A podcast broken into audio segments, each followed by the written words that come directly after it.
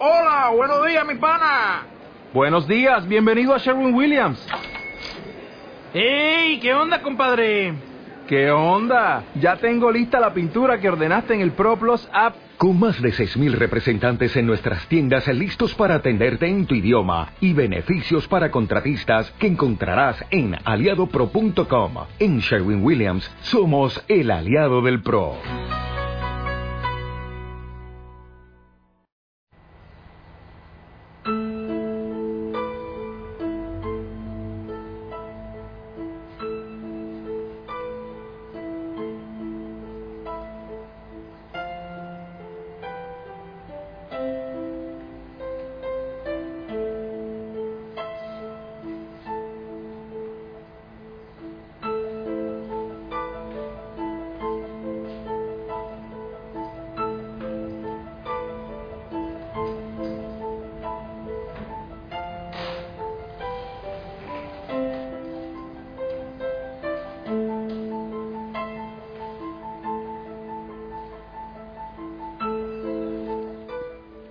Muy buen día, familia.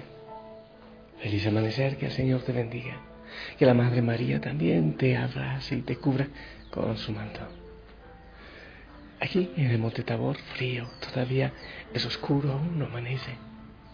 Pero yo feliz de estar contigo. Feliz, muy feliz de compartir contigo la oración. Te invito a que saludes al Señor en la Eucaristía. Está aquí, está presente le estoy viendo. Y, yo tengo la impresión que cuando yo le veo a Él y Él mira mis ojos, también tú le estás mirando y Él te está mirando a ti. Y con esa mirada espiritual, Él penetra en tu corazón y lo enamora más. Y toca todo tu corazón, todo tu ser, tu cuerpo, tu mente y todo lo que harás en este día. Yo sé que sí, que recibes bendición. Bendito sea, Señor, por el regalo de tu presencia, por el sentido que das a mi vida, por el sentido que das a nuestra vida. Yo te alabo, Señor, y te glorifico y te pido que entres también por los oídos de todos los que escuchan tu palabra, tu mensaje, por este medio. En mis horas, en mis horas virtuales, o los grupos de la familia Osana, cualquier manera que tú usas, Señor, para llegar a tus hijos. Bendícelos. Envía la fuerza de tu Espíritu sobre ellos en este momento. Acompáñale, Señor. Familia linda, hoy recordamos a Santa Cecilia. Y quiero compartirte la palabra del Señor para que lo que el Señor nos enseñe en este día. Del Evangelio según San Lucas, capítulo 19, del 11 al 28. Escucha. En aquel tiempo, como ya se acercaba Jesús a Jerusalén, la gente pensaba que el reino de Dios iba a manifestarse de un momento a otro, Él les dijo esta parábola. Había un hombre de la nobleza que se fue a un país lejano para ser nombrado rey y volver como tal. Antes de irse, mandó llamar a diez empleados suyos. Les entregó una moneda de mucho valor a cada uno y les dijo, inviertan este dinero mientras regresó. Pero sus compatriotas lo aborrecían y enviaron detrás de él a unos delegados que dijeran, no queremos que este sea nuestro rey. Pero fue nombrado rey y cuando regresó a su país mandó llamar a los empleados a quienes había entregado el dinero para saber cuánto había ganado cada uno. Se presentó el primero y le dijo, Señor, tu moneda ha producido otras diez monedas. Él le contestó, muy bien, eres un buen empleado, puesto que has sido fiel en una cosa pequeña, serás gobernador de diez ciudades. Se presentó el segundo y le dijo, Señor, tu moneda ha producido otras cinco monedas. Y el Señor le respondió, tú serás gobernador de cinco ciudades. Se presentó el tercero y le dijo, Señor, aquí está tu moneda la he tenido guardada en un pañuelo, pues tuve miedo porque eres un hombre exigente, reclama lo que no ha invertido y cosecha lo que no ha sembrado.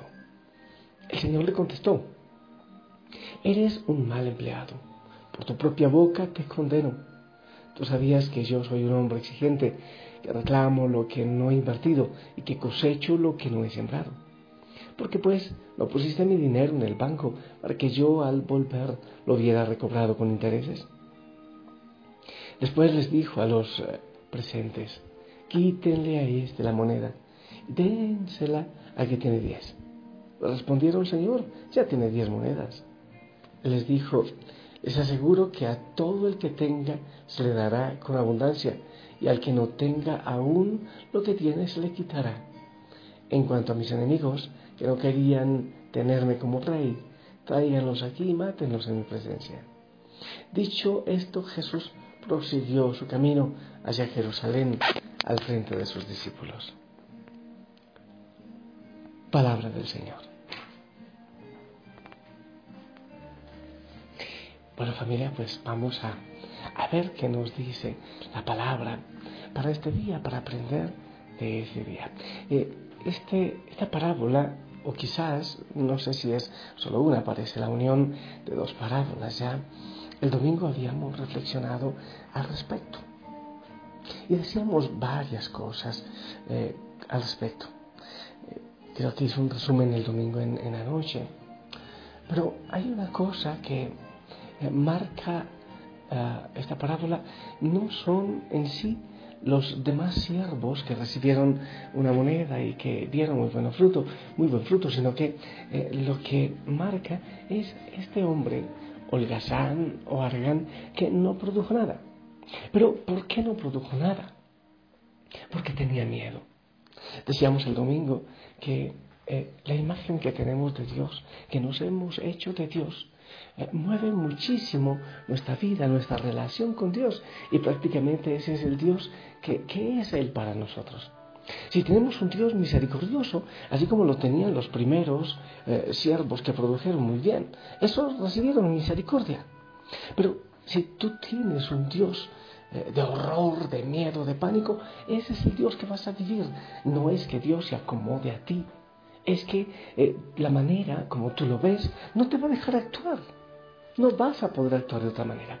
Entonces, si tú le tienes pánico a Dios, si para Él es un Dios castigador, eh, entonces pues no vas a actuar, te paralizas porque no te olvides que el miedo paraliza.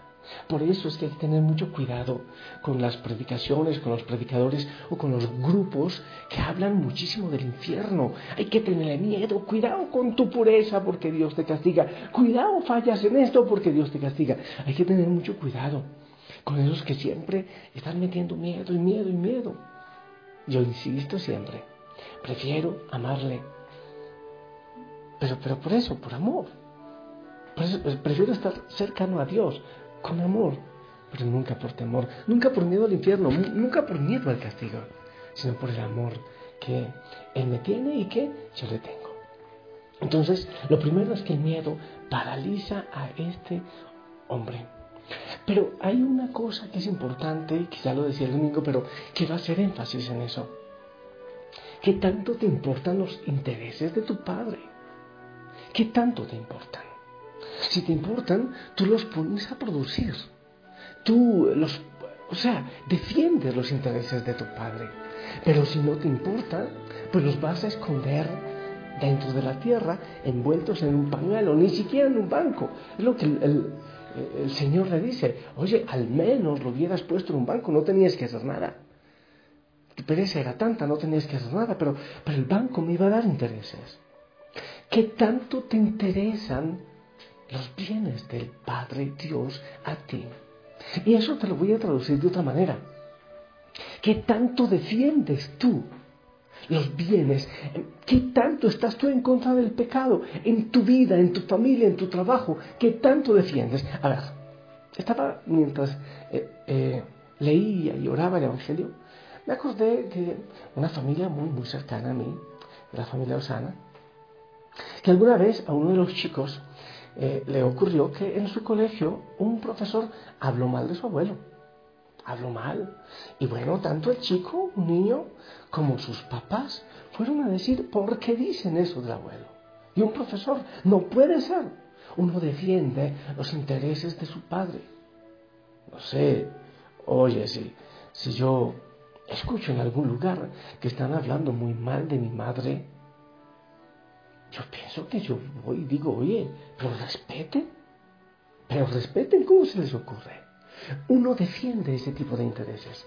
Ahora, cuando estás en un grupo, no solo de clases, cuando estás en un grupo, ¿cómo defiendes tú los intereses de Dios? de la vida, del bien, del amor, de la justicia, que son los intereses, y en tu propia vida, con lo que haces cada día.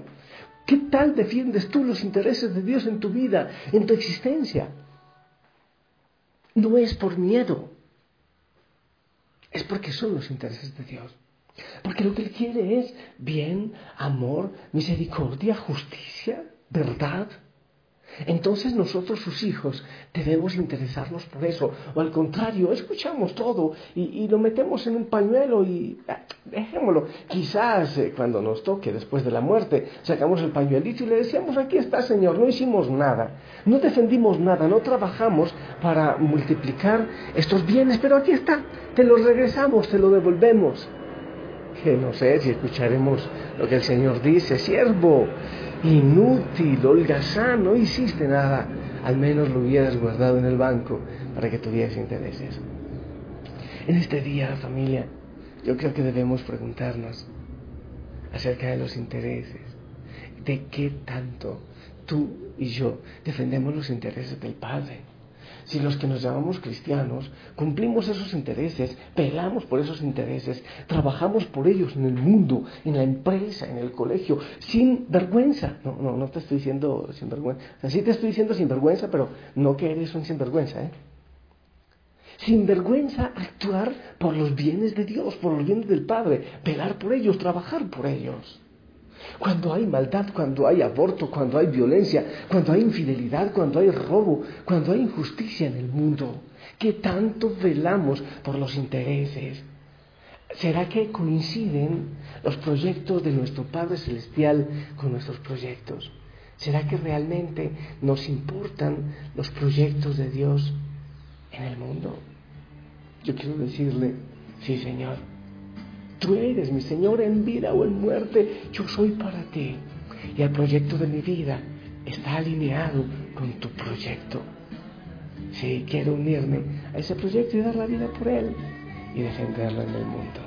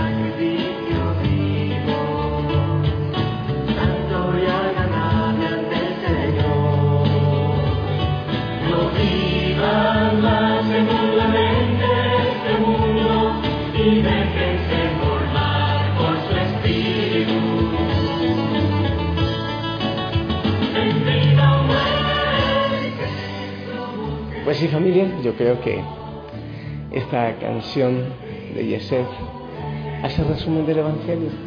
En vida o en muerte somos del Señor. Los intereses de mi vida deben ser también los intereses de mi Padre, porque en Él vivimos, nos movemos, existimos, porque Él es nuestro todo, porque Él es nuestra razón de ser. Y a ti, amado Señor, yo te pido que toques las manos, el corazón, los pies de cada hijo, de cada hija de la familia Osana en este día y ponnos a producir para el reino. Sí, Señor, eres tú nuestro Señor. No permitas, no permitas que nuestras obras, nuestras actitudes, nuestros hechos, nuestros actos contradigan eso de ser hijos y eso de que tú eres nuestro Padre y nuestro Señor. Y al contrario, nuestra manera de ser, nuestros actos ratifiquen y defiendan tus intereses. Te pido, Señor, que para eso bendigas a cada hijo y cada hija en lo que harán, en lo que haremos en este día. En el nombre del Padre, del Hijo y del Espíritu Santo. Amén, familia. Esperamos tu bendición en este momento. Que sea una bendición que llegue a todos los rincones del mundo donde está la familia Osana.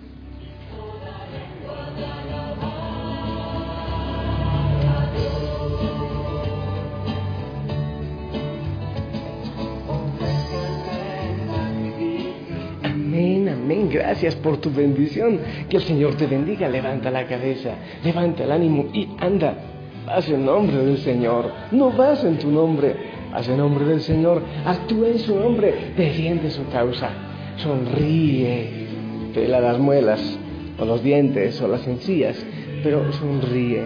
Y lleva, para empezar, ese mensaje amoroso, hermoso y tierno del Señor. Te amo en su amor. Él te bendiga y si Él lo permite, nos escuchamos esta noche para orar juntos. Hasta pronto. Ah, y hoy oramos por los enfermos, por los que están enfermitos en los hospitales, en la casa, en cama. Oramos por ustedes. Hasta